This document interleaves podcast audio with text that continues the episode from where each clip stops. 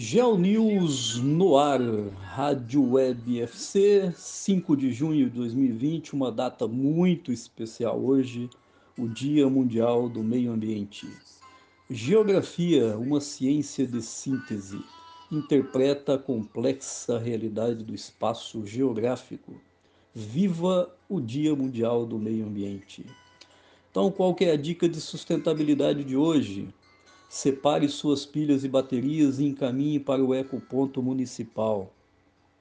Esses resíduos liberam substâncias tóxicas no meio ambiente e contaminam o solo, as águas e a vegetação do entorno. Nos centros de triagem, esses resíduos são destinados corretamente e ajudam na preservação do meio ambiente. Faça como o IFC Campus Brusque, que tem o seu Papa Pilhas. E no dia de hoje, nós encaminhamos, destinamos corretamente cerca de 35 quilos de pilhas e baterias e de eletrônicos no ecoponto municipal. Adote uma ideia sustentável, ainda dá tempo de salvar o planeta. Por que o Dia Mundial do Meio Ambiente? Quando que ele surgiu? Quando que ele foi criado? Em 1972, na Assembleia Geral das Nações Unidas. A partir daí, passamos a comemorar o Dia Mundial do Meio Ambiente. A criação da data marcou a abertura dos trabalhos da Conferência das Nações Unidas sobre o Ambiente Humano, lá em Estocolmo, em 1972. Nessa conferência, a Organização das Nações Unidas criou o PNUMA, o Programa das Nações Unidas para o Meio Ambiente, e todas as prerrogativas, os princípios científicos de preservação do meio ambiente. Então, essa é a história da data em 1972 na Conferência das Nações Unidas de Estocolmo, na Suécia. Então fica aí a dica, hoje um dia muito especial, uma data muito especial. Todos os anos nós comemoramos no Campus Brusque com uma série de atividades durante a semana. Esse ano, infelizmente, por causa da pandemia da Covid-19, não foi possível, porque nós não estamos em aulas presenciais, mas sim de forma remota então, esse ano a comemoração é diferente. É aqui no Geo News da Rádio Web FC. Uh, hoje eu tenho uma série de entrevistas e eu vou apresentar o tema Adeus Praias. Veja como a Terra ficaria se o gelo dos polos derretesse. Então, essa daqui é uma matéria do Tilt, que fica lá no UOL, e fala aqui um pouco, descreve um pouco a questão do aquecimento global e do derretimento do gelo dos polos. Então vamos lá, é uma matéria de 28 de 4 de 2020. Então, uma das consequências mais óbvias do aquecimento global é o derretimento de geleiras espalhadas pelo planeta. Então, todos sabem, nas aulas de geografia isso aí fica bastante patente, bastante nítido, que no Polo Norte e no Polo Sul nós temos o gelo eterno, como é assim chamado e quais seriam as consequências do derretimento das geleiras. No Ártico, por exemplo, as áreas de mar congeladas têm diminuído em um ritmo de 12,5% por década, desde os anos 80. Então já é um processo que vem de um longo período, desde a década de 1980. Já na Antártica, uh, se perde gelo no ritmo médio de 145 gigatoneladas por ano, então isso aí evidencia o aquecimento global e, consequente, e o consequente derretimento das geleiras. Diante disso, diante desse fenômeno, é, vem o questionamento: como seria se o gelo dos polos todo derretesse? O que, que aconteceria? Saiba que este impacto, esse cenário, impactaria bastante no aumento do nível dos oceanos, mas iria muito além disso. Por exemplo, 26 andar submerso. Medições desde 1993 mostram que os oceanos subiram de nível a uma taxa de 3,3 milímetros por ano. E isso vem sendo acelerado nos últimos anos. Por exemplo, de 2016 em diante, nós tivemos os anos mais quentes, a média do planeta Terra, a média da temperatura global mais quente vamos dizer assim, das últimas décadas. E essa tendência tende a piorar. Claro que nós tivemos esse ano uma desaceleração das atividades econômicas por causa da pandemia, mas com a retomada do fluxo tende a nivelar de novo. O que aconteceria se as geleiras juntas derretessem? Os cientistas estimam que o nível dos médios oceanos subiria em torno de 70 metros, impressionantes 70 metros. Nessa situação, o dono de um apartamento no 26º andar de um prédio no litoral, ali na beira-mar, deixaria de ter uma bela vista para o mar, mas ganharia água salgada na altura da sua janela, 70 metros, chegaria até o 26º andar. Seria o fim das praias, infelizmente, sou apaixonado pelo mar, seria o fim, praticamente toda cidade litorânea do mundo acabaria submersa. Para vocês terem uma ideia, 10% da população mundial vive em cidades, vive nas cidades litorâneas, costeiras, que estão a menos de 10 metros do nível do mar. Então, se subir 70 metros, ficariam submersas. E 40% da população mundial vive a uma distância de até 100 quilômetros do litoral, que é o caso da cidade de Brusque, que está aí a cerca de 30 quilômetros em linha reta da principal praia, que é de Cabeçudas, da primeira praia, que é de Cabeçudas, fica lá em Itajaí. Então, isso significaria uma crise humanitária sem precedentes, com milhões de mortes. Nós teríamos um fluxo migratório em direção ao interior dos continentes, ao mesmo tempo que haveria profundas mudanças na geografia do globo. Então, esse fluxo, essa fuga da população em direção ao interior. E aí a crise humanitária, econômica, financeira, cultural e social seria imensa. Tem um site chamado FloodMap, MAP, que é, simula o efeito do aumento do nível dos oceanos. Por exemplo, lá nesse site, quem quiser é, conferir, o litoral brasileiro ficaria totalmente submerso e parte da Amazônia seria devorada, entre aspas, pela água. Então, as consequências do aquecimento global e do derretimento das geleiras são significativas. Mais espécies em extinção, a outra consequência direta do derretimento das geleiras. Os animais associados aos ambientes frios, os pinguins, as focas, os ursos polares, sofreriam uma ameaça séria de extinção. Nós já observamos fotos dos ursos polares muito magros, porque a alimentação está escassa por causa desse aquecimento global que já ocorre. É, várias fotos pela imprensa, pela mídia. Então, a tendência de, eh, de, dessa ameaça de extinção se torna cada vez mais grave. Geleiras de locais como Groenlândia e Antártica são feitas, em sua grande maioria, de água doce. Então, essa água doce no mar alteraria a salinidade do oceano. E aí o impacto considerável na vida humana. As espécies que vivem no mar estão adaptadas a uma, a uma certa salinidade e o aumento dessa salinidade, essa alteração, essa transformação iria impactar muito no habitat dessas, dessas populações de animais marinhos, com, com, com a consequente extinção também, infelizmente. Então, para vocês observarem, são muitos os problemas, muitas as, muitas as consequências do derretimento das geleiras. Clima mais severo, então a, essa reação em cadeia continuaria Alterações na salinidade e na temperatura das águas marinhas também mudariam as correntes marítimas e afetariam fenômenos como El Ninho e os furacões, que estão ligados à temperatura dos mares. Sem falar do equilíbrio térmico do planeta que advém dessa temperatura, do equilíbrio de temperatura dos mares. É o que dá esse equilíbrio térmico para o nosso planeta. O novo fluxo de correntes afetaria o regime de chuvas em diversos lugares. Então, áreas úmidas se transformariam em áreas secas e vice-versa, alterando a flora e a fauna do mundo. E o que é mais importante, a produção de alimentos seria prejudicada em vários aspectos, então uma crise humanitária sem precedentes por causa do derretimento das geleiras. E por último, o efeito bola de neve sem neve.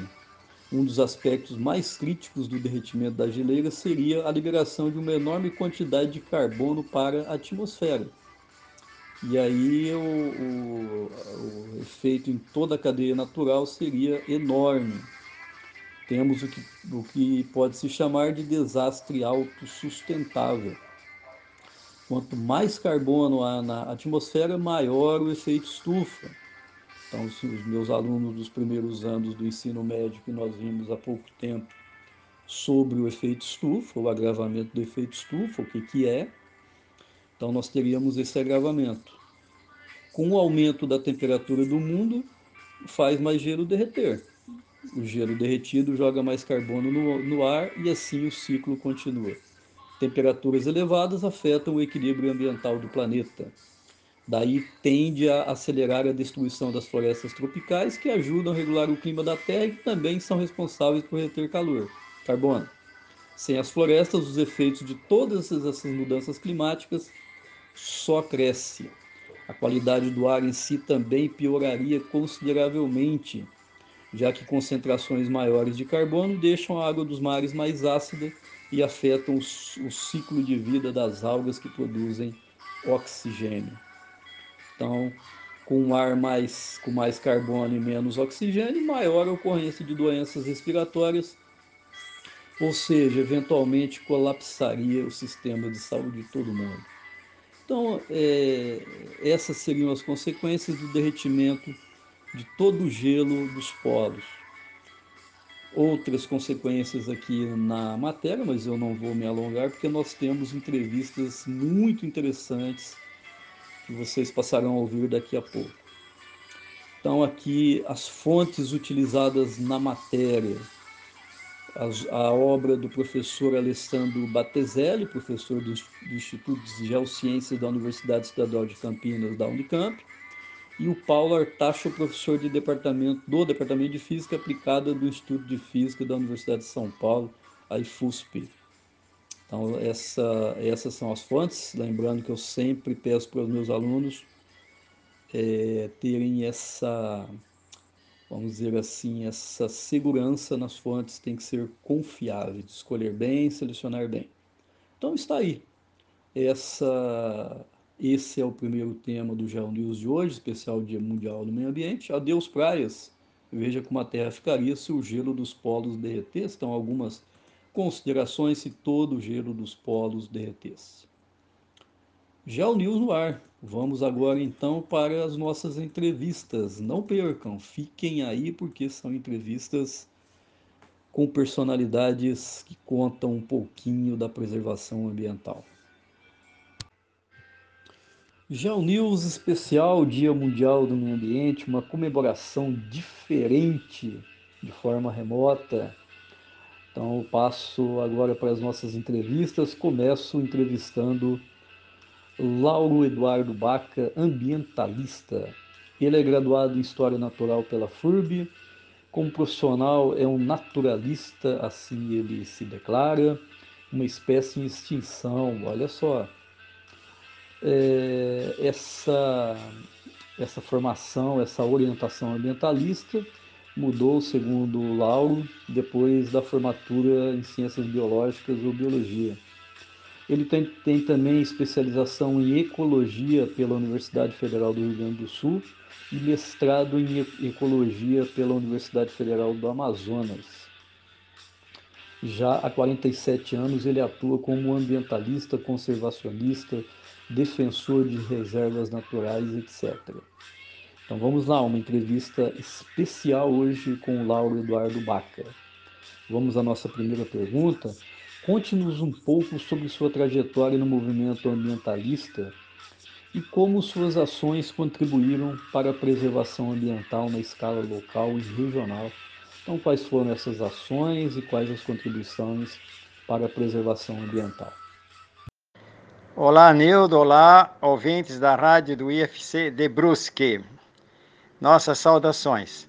Em relação à nossa trajetória na área ambiental, Devo dizer que já desde criança sentia muita vocação, muito interesse pela natureza.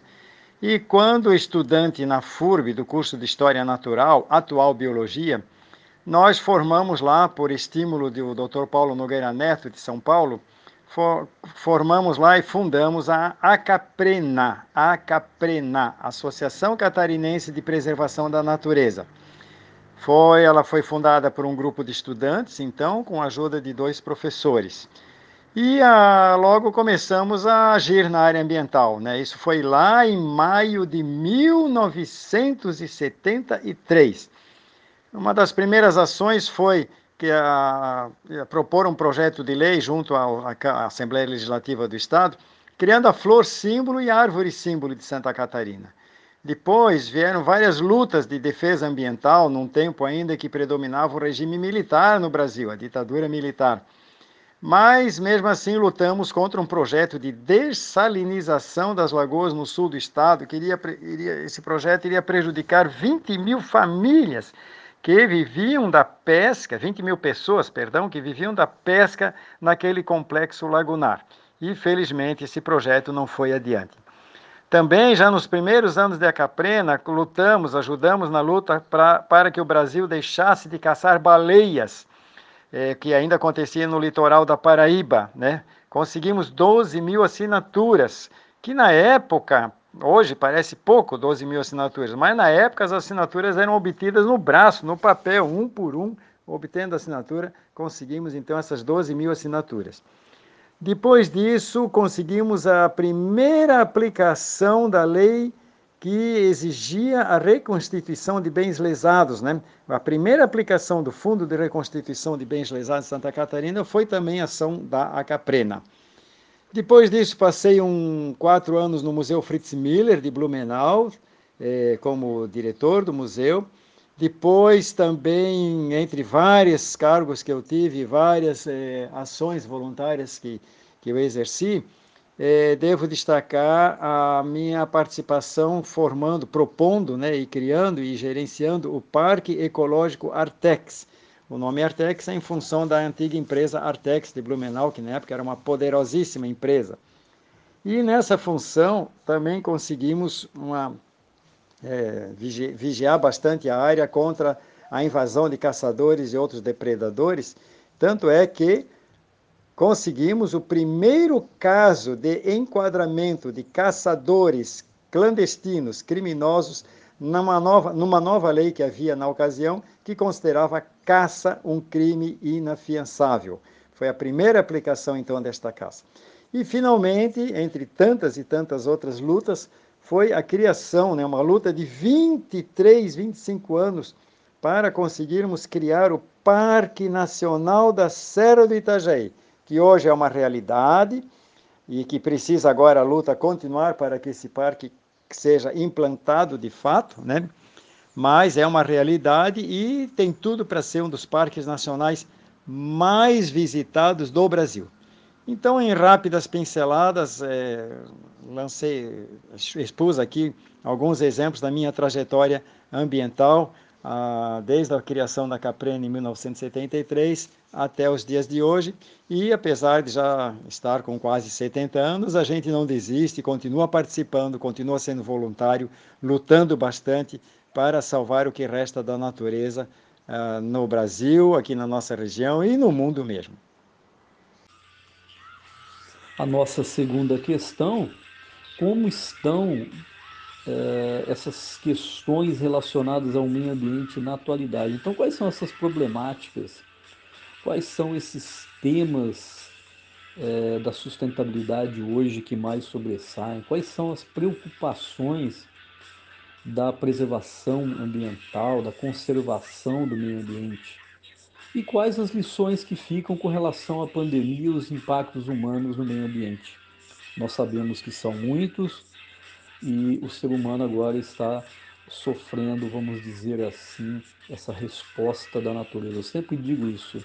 Não é uma vingança, é uma resposta, porque a chamada hipótese Gaia, o planeta é um ser vivo que está reagindo. Então, fique à vontade para comentar essa segunda questão. Muito obrigado pela participação. Só lembrando que o Lauro é, nos daria a entrevista no Dia Mundial do Meio Ambiente aqui no Campus Brusque. Não foi possível porque nós não estamos tendo aula, nós estamos no isolamento.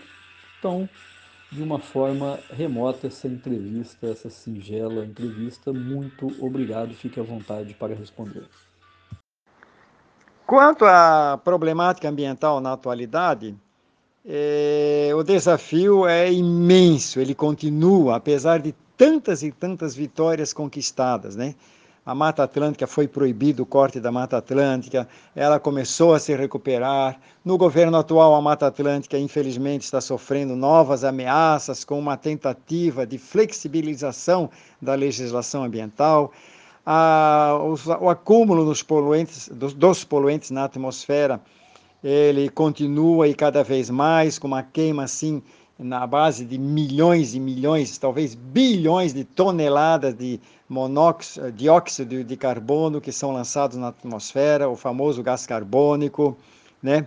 E ele é o causador principal do efeito estufa, e o efeito estufa está é, causando o aumento da temperatura do planeta, e esse aumento da temperatura do planeta causando elevação dos oceanos, mudanças climáticas, que todo mundo já está percebe percebendo, esse clima louco que estamos tendo de uns anos para cá. Então, esse é um desafio bastante grande é, dentro da problemática ambiental da atualidade.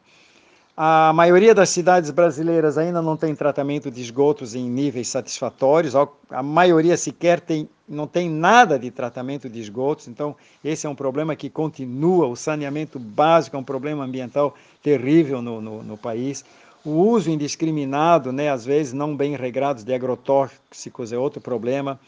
O consumo desenfreado, é, desenfreado de produtos, né, a gente compra coisas é, às vezes, se olhar bem, a maioria das coisas que nós temos em casas, em, nas nossas casas, não tem necessidade nenhuma, né?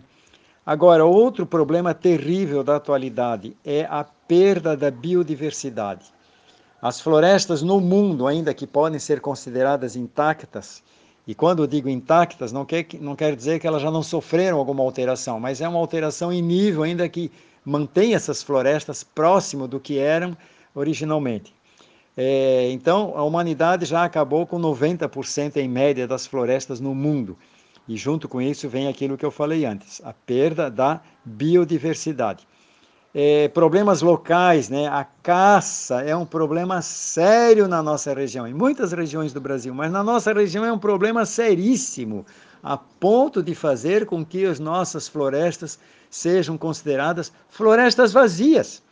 O ecoturista quer vir aqui passear, visitar, fazer trekking, caminhar, subir eh, trilhas pela, pelas montanhas, pelas matas e deseja ver a nossa fauna, mas é muito difícil avistar algum bicho. Porque, apesar das florestas estarem conservadas e a proibição do seu corte existir, na realidade a fauna está sumindo a olhos vistos, perseguida por caçadores clandestinos, caçadores que não respeitam a lei e estão cometendo esse crime. Então, é um problema sério.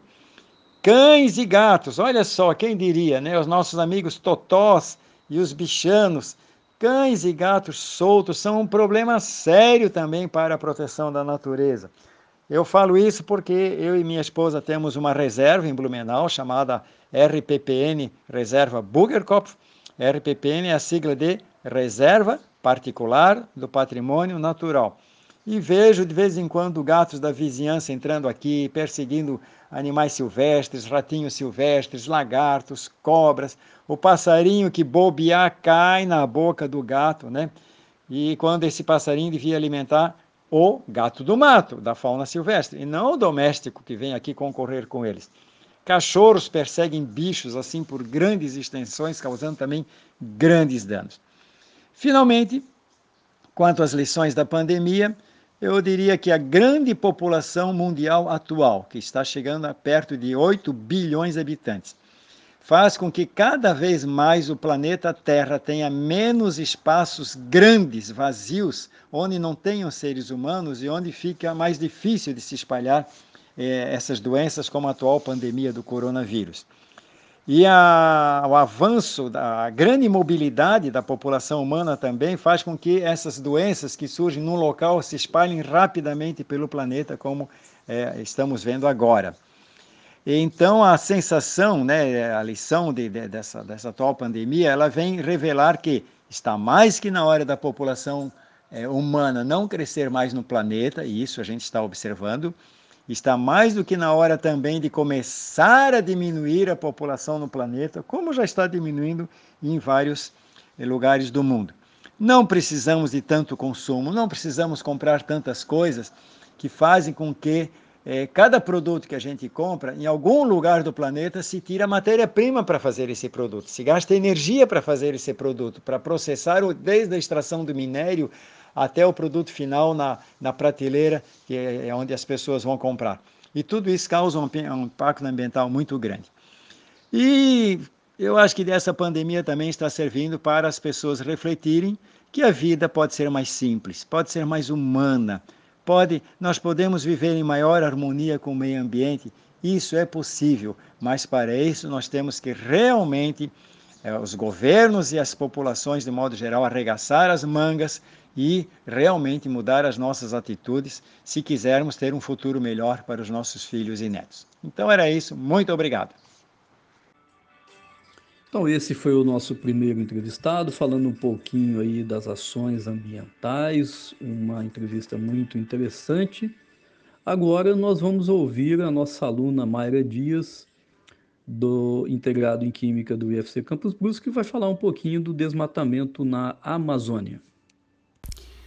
Olá pessoal, eu sou a Mayra Dias, estudante do IFC Campus Brusque, e hoje eu vou conversar um pouco com vocês sobre o desmatamento na Amazônia. Bom, o desmatamento na Amazônia deu-se início com as construções de rodovias, em específico a construção da rodovia transamazônica. Essa construção de grandes proporções atraiu um grande contingente populacional para a área, que antes estava limitada às regiões litorâneas e ribeirinhas.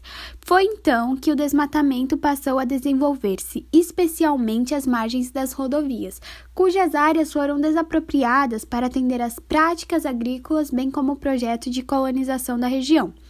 Segundo o INPE, Instituto Nacional de Pesquisas Espaciais, criado na década de 70 a fim de fazer um levantamento quanto ao desmatamento da Amazônia, o governo federal passou a subdiciar a ocupação de terras nas, na Amazônia apenas a partir deste período. Antes disso, especificamente em 1953, o governo preocupou-se em criar meios para, para o desenvolvimento da região norte econômica e socialmente, como conceito, como o conceito de Amazônia Legal, que compreende a área dos estados que abrangem todo o bioma da Amazônia e também o Sudão, Superintendência do Desenvolvimento da Amazônia, que por meio de incentivos à expansão agrícola favoreceu o aumento do desmatamento.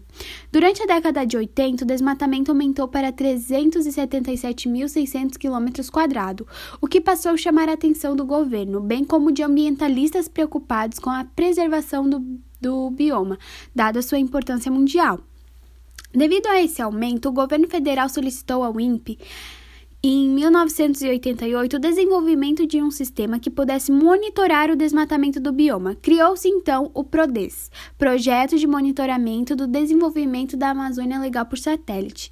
No ano de 2004, o governo federal criou o PPCDAM, Plano de Ação para a Preservação e Controle do Desmatamento da Amazônia Legal, visando reduzir o desmatamento na Amazônia e buscar uma maneira de desenvolver a região de forma sustentável.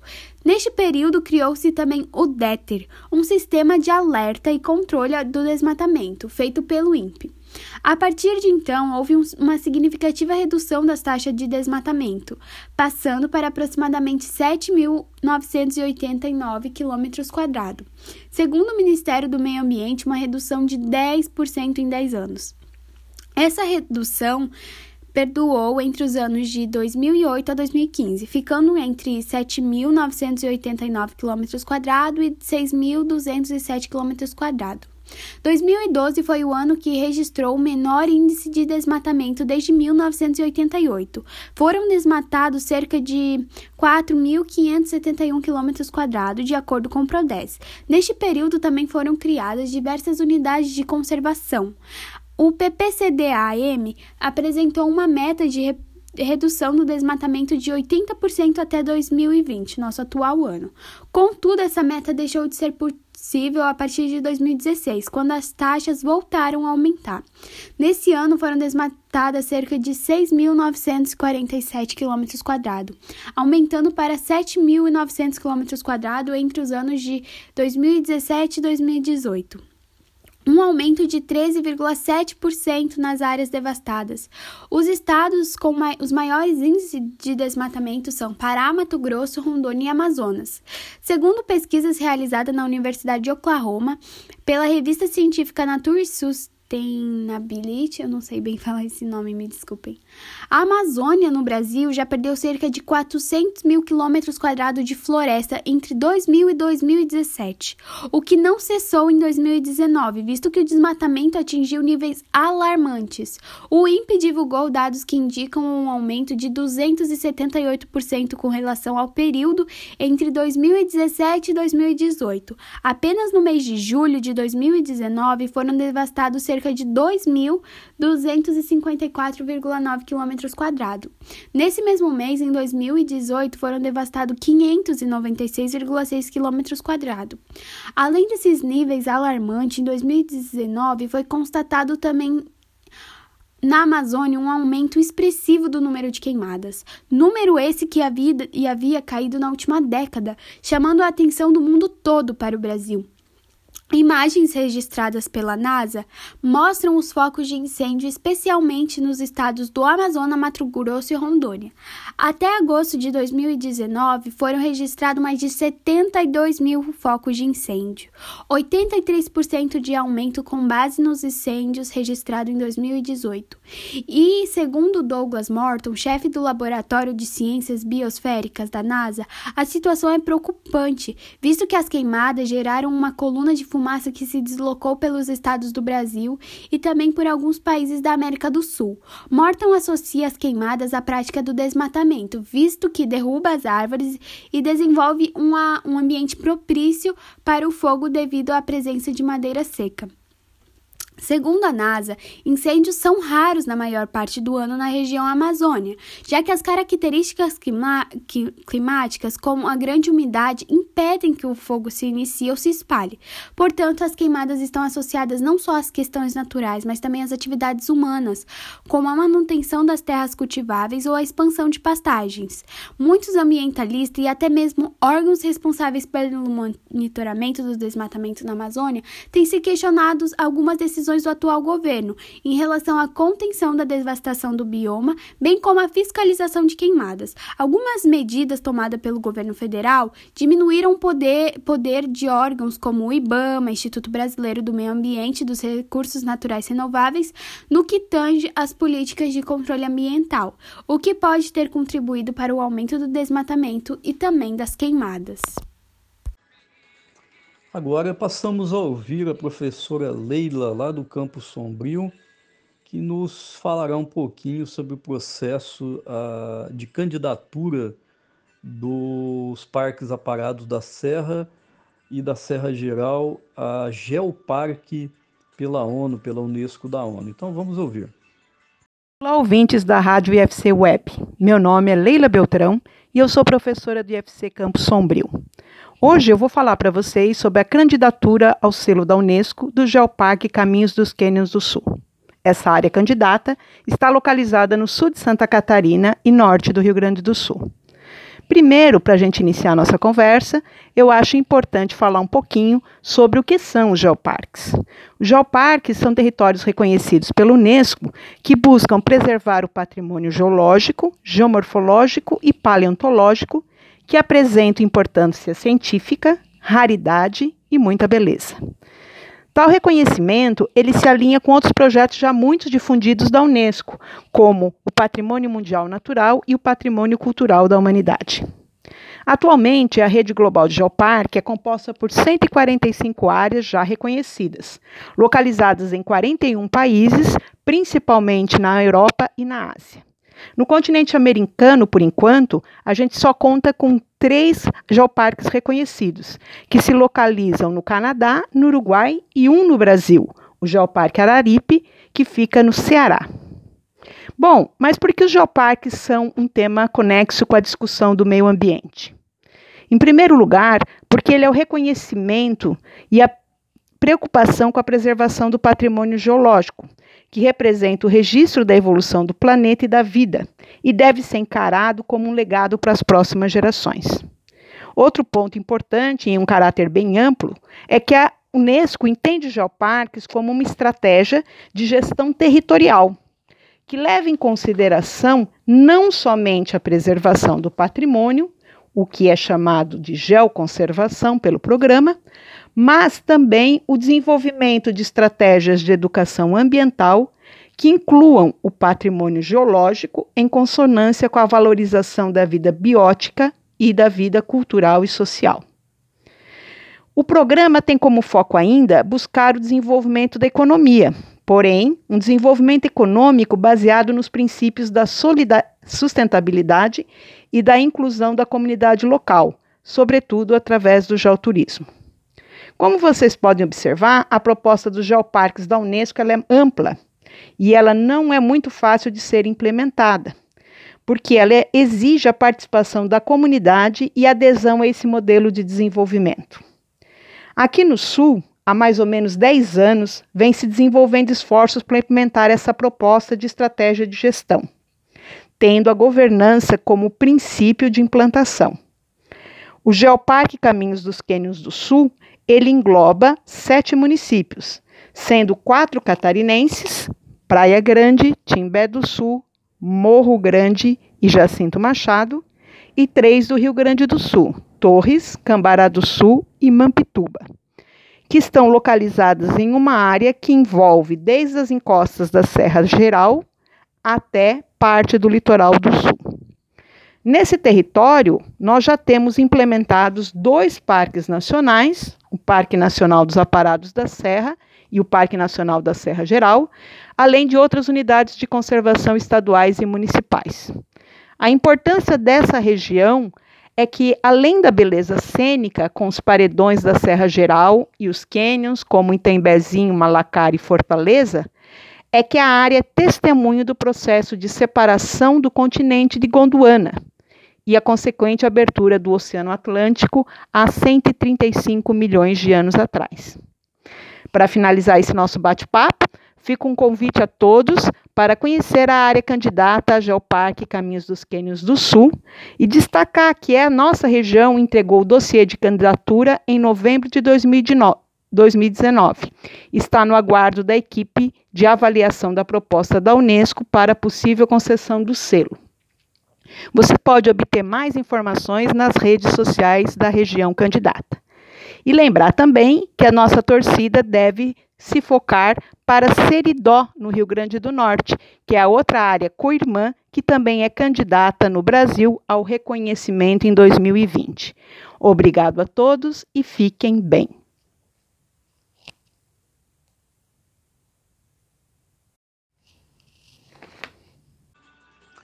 Partir de agora também passamos a ouvir e entrevistar a professora Vanderleia, que é aqui do IFC Campus Brusque, que comentará um pouco a questão da gestão ambiental, qual que é a sua importância na formação dos alunos e também a importância desse Dia Mundial do Meio Ambiente. Olá a todos. Primeiramente, eu gostaria de cumprimentar a todos os nossos ouvintes e de agradecer também pela oportunidade de poder participar deste canal de comunicação que é tão importante do IFC com a nossa comunidade que é a rádio web do IFC. É, hoje eu estou aqui para falar com vocês um pouco sobre a importância da gestão ambiental dentro do contexto do Dia Mundial do Meio Ambiente. Então, no dia 5 de junho, nós temos instituída a comemoração do Dia Mundial do Meio Ambiente, né? É, antes de falar um pouco sobre a importância da gestão ambiental dentro desse contexto, né? é, eu quero falar também sobre é, o quão importante é essa data né, do Dia Mundial do Meio Ambiente, enquanto uma data em que nós temos aí a importância de pensar na questão ambiental, né, de refletir sobre as nossas ações no meio em que nós vivemos, de refletir sobre os impactos que nós causamos nesse meio ambiente em que nós vivemos, né? Então essa é uma data extremamente importante desse ponto de vista. E aí, dentro disso, nós é, temos que compreender também o quão importante é a gestão ambiental, né, dentro desse contexto. De uma maneira geral, a gestão ambiental ela procura apontar é, caminhos, formas que estejam voltados para a utilização adequada dos recursos naturais, né? Ou seja, ela auxilia de fato colocar em prática o desenvolvimento sustentável. Né? Para que isso seja possível, nós precisamos repensar as nossas ações no meio ambiente, é, na utilização dos recursos naturais, né? E aí nós podemos verificar em todo esse período de isolamento social que vem ocorrendo em diversos países pelo mundo, né, em função da pandemia do coronavírus, é, de como houve é, registros, né, em algumas cidades, por exemplo, da diminuição dos níveis de poluição. E aí nós percebemos como as nossas ações impactam o meio, né? Isso, essa, essa diminuição nos níveis de poluição claramente mostra como o nosso dia a dia, as nossas atividades impactam o meio em que nós estamos inseridos. E aí a gestão ambiental justamente tem esse objetivo de nos auxiliar, né, de nos mostrar formas, caminhos, de como nós podemos fazer uma utilização adequada dos recursos naturais sem trazer impactos tão severos, tão negativos, tão degradantes para esse meio. E para que essa gestão seja possível, ela requer a participação de todos, né? Da, do setor público, do setor privado, da sociedade civil de uma maneira geral. É, então, ela requer uma participação de todos, de fato, e não apenas de um ou outro setor. E aí essa participação vai desde pequenas práticas, né, diárias do nosso cotidiano até grandes ações. E para que essas práticas e ações sejam possíveis, é extremamente necessário a tomada de consciência, né? A conscientização, ela é o primeiro passo, ela é fundamental para que venham as ações da sequência, né? Ou seja, é, uma outra necessidade muito importante é a mudança de hábitos. Né? É a mudança do que nós fazemos no nosso dia a dia que causa impactos para que isso deixe de impactar o meio em que nós vivemos. E aí, um desses hábitos que traz impactos muito negativos para o meio é, por exemplo, os hábitos de consumo, né? É, esses hábitos que a sociedade de hoje tem, muitas vezes nos leva a consumir desnecessariamente, né? É, então, é o que nós chamamos de consumismo, quando nós consumimos muitos produtos que não são necessários. Esses padrões elevados de consumo que são verificados na sociedade de uma maneira geral, eles levam, consequentemente, à degradação e a exaustão dos recursos naturais. Né? Então, o impacto que nós provocamos ao meio em função dos nossos hábitos de consumo é um impacto muito grande, muito severo. Né? É, além desse impacto propriamente dito, um outro grande impacto relacionado a esse elevado padrão de consumo é a geração de resíduos propriamente dito que esse consumo provoca. E aí, eu convido os ouvintes a refletirem um pouco sobre isso, né? Você já parou para pensar na quantidade de resíduos que você gera diariamente? Faça essa experiência de observar com um pouco mais de atenção e de anotar realmente as quantidades de, de resíduos que vocês geram é, ao longo de uma semana, por exemplo. Eu tenho certeza que muitos de vocês vão se surpreender né, com a quantidade de resíduos que nós geramos, muitas vezes sem perceber, porque nem sempre a gente dá atenção para isso, né? Com essa experiência, né, de fazer essa observação aí do, da geração de resíduos, nós conseguimos perceber como a nossa ação provoca impactos no meio em que nós vivemos, é, porque esses resíduos que nós geramos, eles precisam ser descartados, né? E muitas vezes eles são descartados de uma maneira incorreta. É, mas a mensagem que eu quero deixar aqui é para que nós pensemos além disso, né? Ao invés de pensarmos somente em como descartar corretamente, que nós pensemos em como diminuir a quantidade de resíduos que nós geramos no nosso dia a dia. E isso implica na necessidade de reflexão, sobre as nossas ações. Implica, mais do que isso, na necessidade de mudanças, mudança de hábitos, mudanças de práticas, mudanças de consumo. São mudanças que nem sempre são fáceis, né? Mas que são extremamente necessárias para que haja o equilíbrio ambiental, para que haja qualidade de vida e, enfim, para que as futuras gerações possam atender às suas necessidades, assim como nós hoje podemos atender às nossas.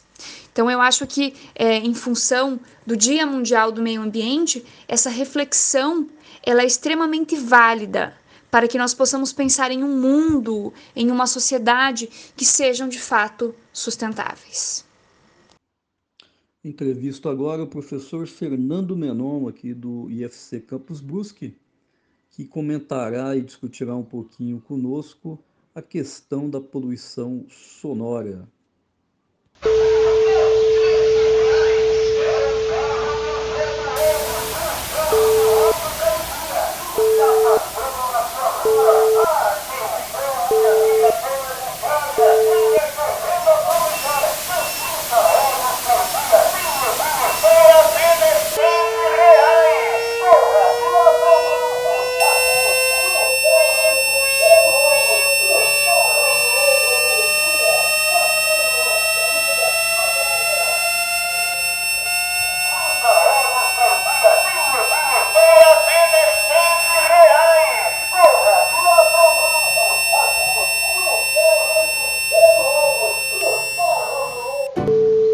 Olá, bem-vindos a esse Geo especial Dia do Meio Ambiente.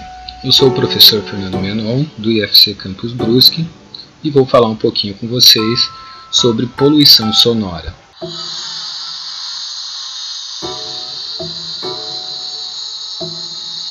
Como textos de apoio para esta fala, utilizarei o artigo científico de autoria da professora Juliana Carla Bastos, da Universidade Federal do Piauí, poluição sonora, uma tortura socialmente aceita, que vocês podem encontrar aí numa rápida busca no Google Scholar, né, o Google Acadêmico, no Cielo ou mesmo no, na ferramenta de busca do Google geral.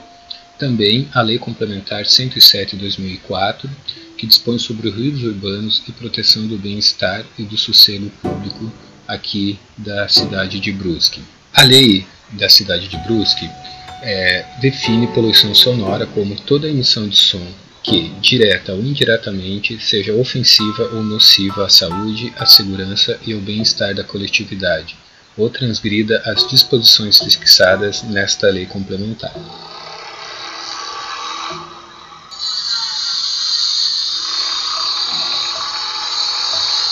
Temos que pensar que diariamente somos submetidos à poluição sonora a poluição sonora ela só perde para a poluição do ar, sendo a segunda mais excessiva no nosso cotidiano. E ela está presente em diversos ambientes, desde a nossa residência, né, com liquidificadores, batedeira, geladeira, televisão, rádio, ventilador, ar-condicionado, a fala das pessoas, enfim, todos os eletrodomésticos e aparelhos sonoros, o trânsito da, das ruas, que são vias públicas muito movimentadas, principalmente motocicletas e veículos pesados, né, como caminhões, ônibus, trazem um ruído excessivo e constante né, para os nossos ouvidos e que podem interferir diretamente na nossa saúde. E quais são esses males que podem causar poluição sonora? Desde dor de cabeça, problemas é, estomacais, concentração, irritabilidade, fadiga, retenção muscular, problemas de coração, né? insônia e entre tantos outros que podem mesmo levar até a óbito ou a um estado mais grave de ansiedade e depressão. A poluição sonora não, ainda não atingiu o mesmo interesse ou o mesmo né, nível na saúde pública como a poluição do ar. E para isso a gente precisa de educação, uma educação ambiental também para a poluição sonora e uma união com as grandes indústrias, é, principalmente a construção civil, com a indústria automobilística, né, quanto às motocicletas, estamos aí no século 21, e temos motocicletas extremamente barulhentas, danosas para é, o, o, nosso bem-estar diário, né? tanto quanto a construção civil, que é o relatado em diversos estudos como a principal causa do, da poluição sonora.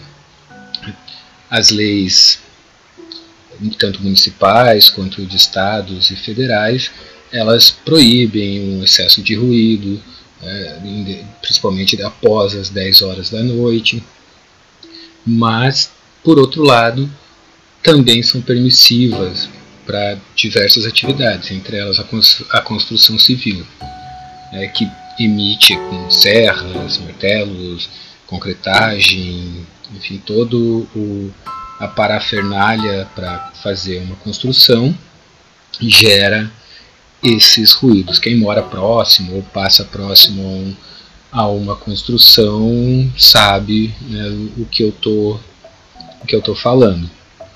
Já convive com isso, né, já conviveu com, com essa experiência. Entretanto, algumas soluções poderiam ser é, eficazes para reduzir esses ruídos, né, reduzir a emissão desses ruídos e e poderiam ser exigidas desses, desses ramos né, de, de, de atividades, tanto industriais quanto é, da construção civil. Também temos legislação para para emissão de ruídos automobilísticos ou de motocicletas. Entretanto, não há autuação para esses casos, né, de motocicletas, de veículos. É, parece que cada dia mais aumentam esses, esses equipamentos, escapamentos ruidosos, e há uma permissividade das autoridades quanto a isso, né? senão e falta também a, a educação ecossonora. Outro ponto também que eu gostaria de colocar aqui é quanto às salas de aula, que são ambientes também extremamente ruidosos. E por quê? Né? Um, pelo excesso de, de alunos né, de, que a gente tem na, nas salas de aula, mas o ponto mais importante é que essas salas elas não têm um planejamento acústico que possa dar conta né, do ambiente escolar. As paredes são todas retas, é, as janelas atualmente fechadas por conta do, do ar-condicionado, não há cortinas. Se vocês repararem, salas de aula mais antigas tinham anteparos de madeira, o teto rebaixado, havia outras possibilidades acústicas para o ambiente de sala de aula. Então, para alunos aí que ficam 10 horas, né, 8 horas por dia dentro de uma sala de aula, às vezes podem sair cansados, com dor de cabeça, estressados por conta, né, se ainda mais se a turma for muito bagunceira e muito ruidosa, é, pode ser por conta dessa poluição sonora é, que é emitida dentro do ambiente escolar também. Bom, vou ficando por aqui. Espero que vocês tenham gostado, gostado dos exemplos aí que, que eu inseri, esses ruídos todos, e tentem é, obter mais informações quanto à poluição sonora, é, evitar esses ambientes extremamente ruidosos. É, há vários canais aí na, nas cidades para denunciar quando há excesso né, de, de fontes de emissão de poluição sonora. E é isso aí. Obrigado. Até uma próxima.